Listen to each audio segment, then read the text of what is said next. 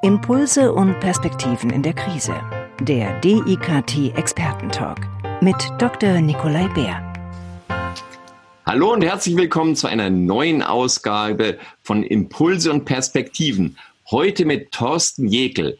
Thorsten Jekel hat lange Erfahrung im Digitalen. Er ist seit 30 Jahren unterwegs als Redner, als Experte für wie können Menschen mit Computern einfach umgehen.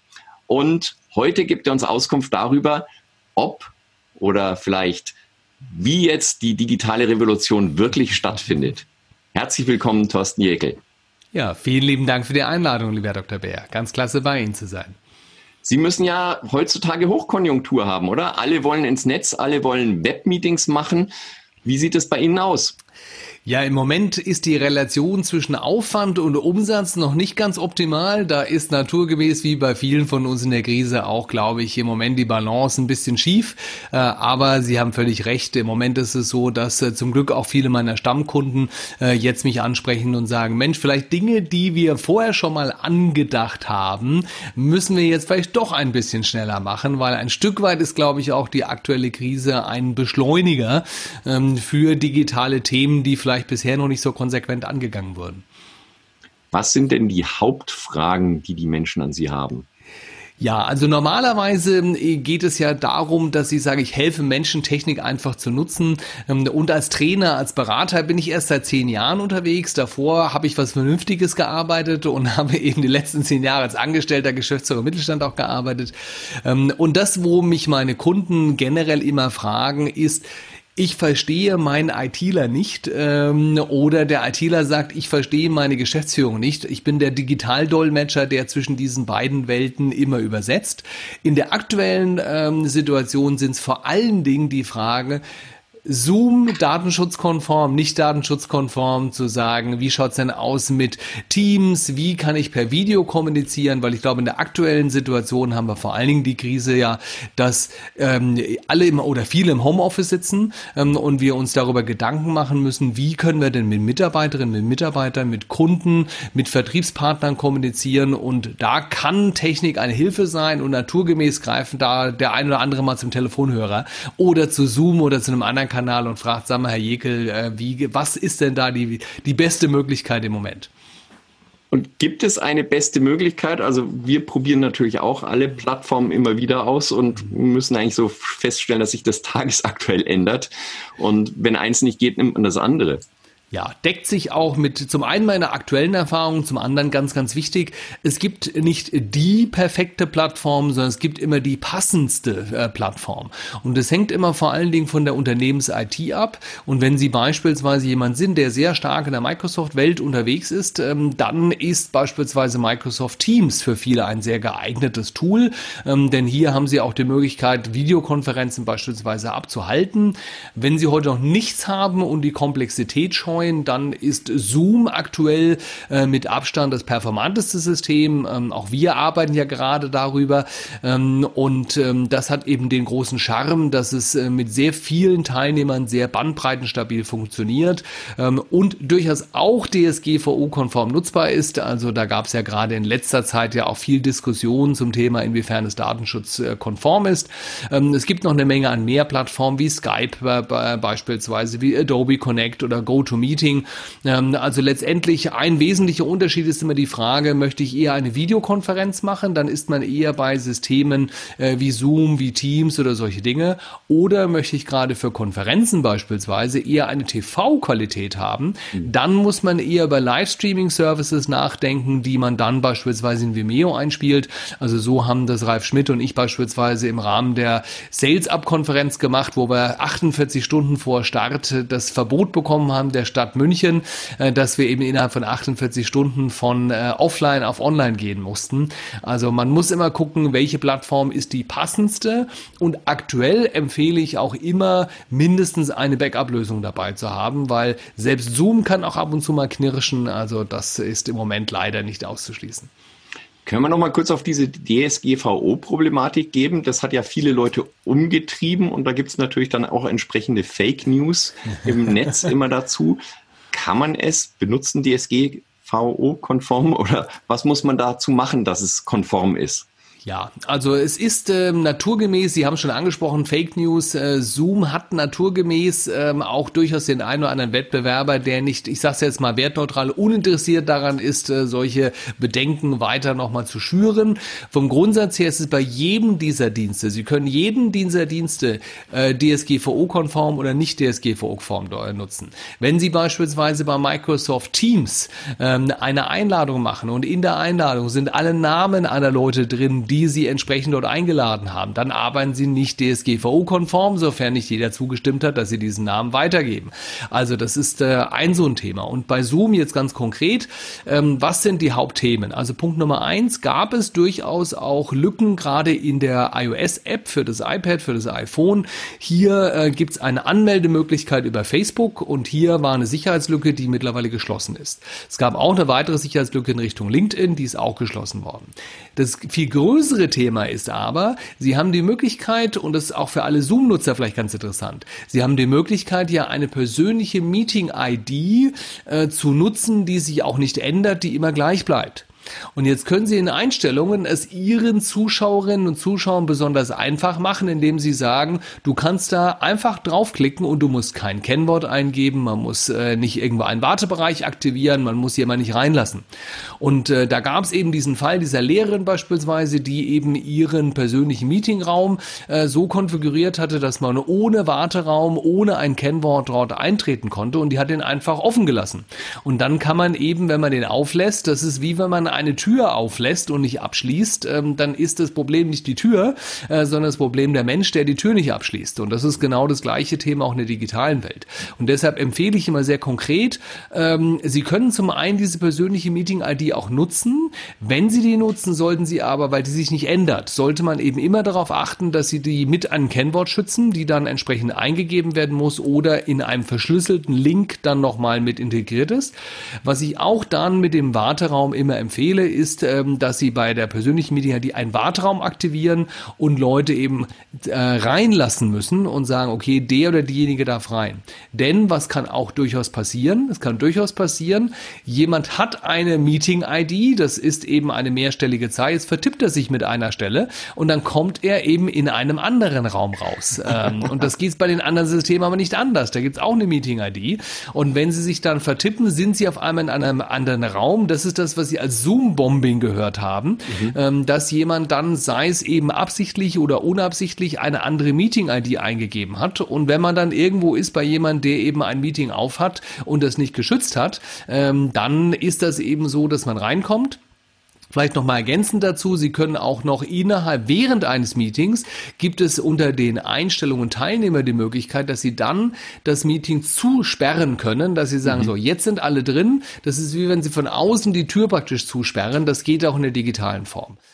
Also ich darf kurz zusammenfassen, was wichtig ist, wenn man diese Dienste nutzt. Also möglichst ein Kennwort eingeben, einen Warteraum. Bei der Einladung schon beachten, dass nicht alle sehen, wer noch eingeladen wurde, dass also auch da die Anonymität soweit gewahrt ist. Ähm, und diese ADV äh, herunterladen, die ja auch bei allen Diensten in den Einstellungen immer zum Runterladen schon angeboten wird.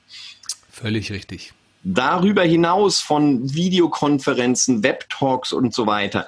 Was gibt's denn noch für spannende neue Entwicklungen, die einem so ein bisschen weiterhelfen im Büroalltag, vielleicht auch wenn man im Homeoffice arbeitet?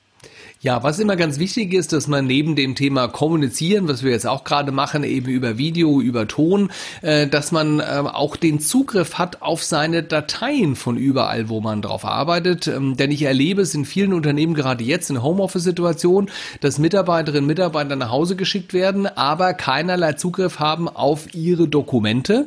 Ähm, und deshalb bin ich immer ein großer Freund davon, natürlich das Thema Sicherheit wieder im Auge zu haben. Aber ich erlebe es dann in Unternehmen, die sind einfach nicht arbeitsfähig, weil die sagen, nein, wir sind hier die mittelalterliche Burg, von draußen darf keiner auf Daten irgendwie drauf zugreifen, das ist alles geschützt.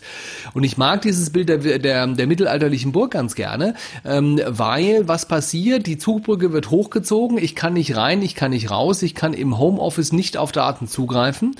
Was machen nur die Mitarbeiter? Also im Regelfall gibt's hinten so eine Planke, die man vorne nicht sieht und die ganze Burgbevölkerung geht ganz entspannt immer rein und raus. Das heißt, die Mitarbeiterinnen und Mitarbeiter nutzen dann private Dropbox-Accounts oder sonstige Dinge, ähm, die dann einfach, äh, die Profis nennen das Schatten-IT, ähm, die dann einfach an der IT vorbeigehen. Ähm, und deshalb ähm, ist meine Empfehlung immer, ähm, Sie sollten die, die Anforderungen sich anschauen und gerade im, Homeoffice geht es eben darum, auf Daten zuzugreifen, die möglichst sicher zur Verfügung zu stellen und keiner mit, keiner der Mitarbeiter will Dropbox. Die wollen alle nur auf ihre Dateien zugreifen. Wie geht das jetzt? Ähm, sehr einfach. Wir sprachen vorhin schon das Thema Microsoft beispielsweise an. Ähm, es ist so, dass sie im Rahmen von Office 365 ähm, mittlerweile eben auch das Thema OneDrive äh, sehr gut mit integriert haben. OneDrive ist äh, das die Dropbox von Microsoft nenne ich es immer so gerne.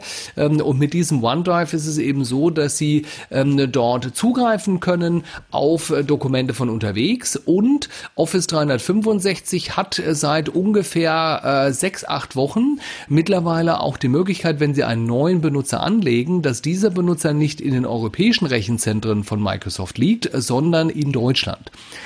Das gab es früher schon mal und ähm, ist mittlerweile wieder eingeführt worden. Das heißt, sie haben dort einen Datenspeicherort in Deutschland, ähm, was ja auch für viele interessant ist. Also DSGVO-konform nutzbar war es schon vorher, aber mittlerweile können sie auch noch fürs gute Gefühl sogar sicherstellen, dass die Daten in Deutschland liegen. Und der Fairness halber, es gibt auch einige Berufsgruppen wie Steuerberaterinnen und Steuerberater beispielsweise, die müssen aufgrund der Abgabenordnung Dinge in Deutschland auch, auch abspeichern. Also es gibt nicht nur die DSGVO DSGVO, sondern es gibt noch andere Vorschriften. Das geht also möglichst einfach auf Dateien zuzugreifen, auch im privaten Bereich durchaus eine Empfehlung, Office 365. Ähm, und wenn man in Richtung Hochskalen wieder denkt, wir haben vielleicht auch den einen oder anderen Hörer, Hörerin, die sagt, Mensch, wie kann ich denn möglichst viele Menschen erreichen? Ähm, Sie können, wenn Sie Microsoft Teams nutzen, nicht nur Videokonferenzen in kleinem Bereich machen, sondern sie können das mit bis zu 10.000 Leuten machen, äh, können bis zu 10.000 Leute öffentlich erreichen und äh, das wird bei anderen Anbietern dann sehr schnell sehr teuer. Okay, also man kann die Daten gut speichern, man sollte aber schauen, dass man sie verschlüsselt, damit vor allen Dingen sensible Daten nicht ausgelesen werden können. Was ist denn vielleicht ähm, mal so eine philosophische Frage? Ist es wirklich so, dass jetzt diese Corona-Krisensituation uns dazu bringt, dass wir digitaler werden? Oder glauben Sie, dass wir nach dem ähm, Backlog sozusagen ähm, dann wieder ganz normal in die alten äh, Verhaltensmuster fallen? Also ich glaube, es wird eine Mischung aus beiden sein. Ich sehe es auch jetzt schon. Also ich habe auf der einen Seite Kunden, wo wir äh, Präsenzworkshops und, und Seminare und Vorträge geplant haben. Gibt es zwei Gruppen. Die einen sagen, wenn ich Vorschläge schlage, wir können das auch virtuell machen, das ist gar kein Thema, ähm, dann sagen die einen, nein, das geht ja gar nicht, ich brauche den persönlichen Kontakt, ich muss Menschen anfassen, ich muss sie sehen. Äh, und es gibt andere Menschen, also ich beispielsweise, ich bin auch in der German Speakers Association äh, dort Mitglied. Hier haben wir beispielsweise eine Professional Expert Group Flatrate, äh, wo irgendwo ein, zweimal im Monat regional irgendwo eine tolle Veranstaltung ist. Ich freue mich gerade wie Bolle, dass die jetzt alle virtuell stattfinden, weil das ist das erste Jahr seit acht Jahren Mitgliedschaft, dass ich endlich mal alle diese Dinge mitnehmen kann, weil ich habe es persönlich nie geschafft. Also ich freue mich dafür. Also meine Wahrnehmung ist Menschen, die eher content-orientiert sind und sagen, mir geht es darum, ähm, jetzt Gruppenkuscheln, das kann ich mit meiner Frau und meiner Familie zu Hause, da brauche ich jetzt nicht andere Menschen, mir geht es um den Inhalt Inhalt, den Content. Äh, die sind da sehr offen dafür. Menschen, die sagen, mir geht's vor allen Dingen eher um den menschlichen Austausch, die tun sich mit diesem Medium sehr schwer, ist meine Erfahrung. Ähm, ich glaube, äh, die aktuelle Phase treibt viele Dinge voran, weil Menschen gezwungen werden, sagen, ich kann im Moment nur virtuell kommunizieren in vielen Bereichen, weil es einfach gar nicht anders darf im Moment. Ähm, und deswegen werden viele Menschen da, ich sag mal, dazu gezwungen, die Erfahrung mal zu machen, die sie vielleicht bisher noch nicht machen mussten und merken, natürlich ist persönlich besser, aber da geht mehr als man denkt. Ähm, und ich glaube, ähm, es wird noch stärker eine Kombination sein. Also ein, ein typisches Beispiel, auch wenn Sie schauen, ich begleite ja viele Vertriebsorganisationen. Die Frage ist denn, muss ich denn jedes Vertriebsmeeting unbedingt immer persönlich machen, wo der ganze Vertrieb aus dem Feld rausgenommen wird, äh, durch die halbe Republik fährt ähm, und ich das persönlich mache? Oder gab ja in der Vergangenheit schon durchaus Unternehmen, die sagen, wir machen ein oder zweimal im Jahr, treffen uns alle persönlich äh, und sonst die anderen Monate im Jahr ist es das so, dass wir uns eben virtuell treffen, äh, dort uns Reisezeiten sparen, sparen, dort uns entsprechende Reisekosten sparen, sehr viel mehr vertriebsaktive Zeit haben. Also ich glaube, die Welt ist nicht schwarz-weiß, sie ist grau. Ich glaube, es wird eine Kombination geben äh, und naturgemäß, wenn wir wieder raus dürfen, wird ein Stück weit auch wieder mal eine Welle sein, dass sagen, jetzt wollen wir aber viel mehr persönlich machen. Aber ich glaube so, dieses Thema Hybrid wird weiter nach vorne kommen. Es bei mir auch, äh, selbst bei mir persönlich. Ähm, sonst bin ich meistens vier bis fünf Tage die Woche bei Kunden. Äh, jetzt habe ich auch zwischendurch wirklich mal die Luft, um mein Setup zu optimieren, um meine Kamera zu optimieren, mein ähm, Mikrofon zu optimieren. Ich habe hier mittlerweile noch solche Schaltdecks dazu genommen. Also äh, ich glaube, es ist eine Mischung aus beiden. Die Welt ist nicht schwarz-weiß. Wunderbar, Thorsten Dirkel, vielen herzlichen Dank für diese Einsichten. Es wird auch nach der äh, Corona-Krise weitergehen und neben den virtuellen Meetings wieder die physischen Meetings geben, aber immer mehr Leute gewöhnen sich daran, auch virtuell zu arbeiten. Wir haben viele gute Tipps erhalten, auch Datenschutz angeschaut. Herzlichen Dank und alles Gute, bleiben Sie gesund. Ja, alles Gute für Sie, bleiben Sie gesund. Der DIKT Expertentalk wird produziert vom Deutschen Institut für Kommunikations- und Medientraining. Die Trainings- und Weiterbildungsangebote des DIKT finden Sie unter www.medientraining-institut.de.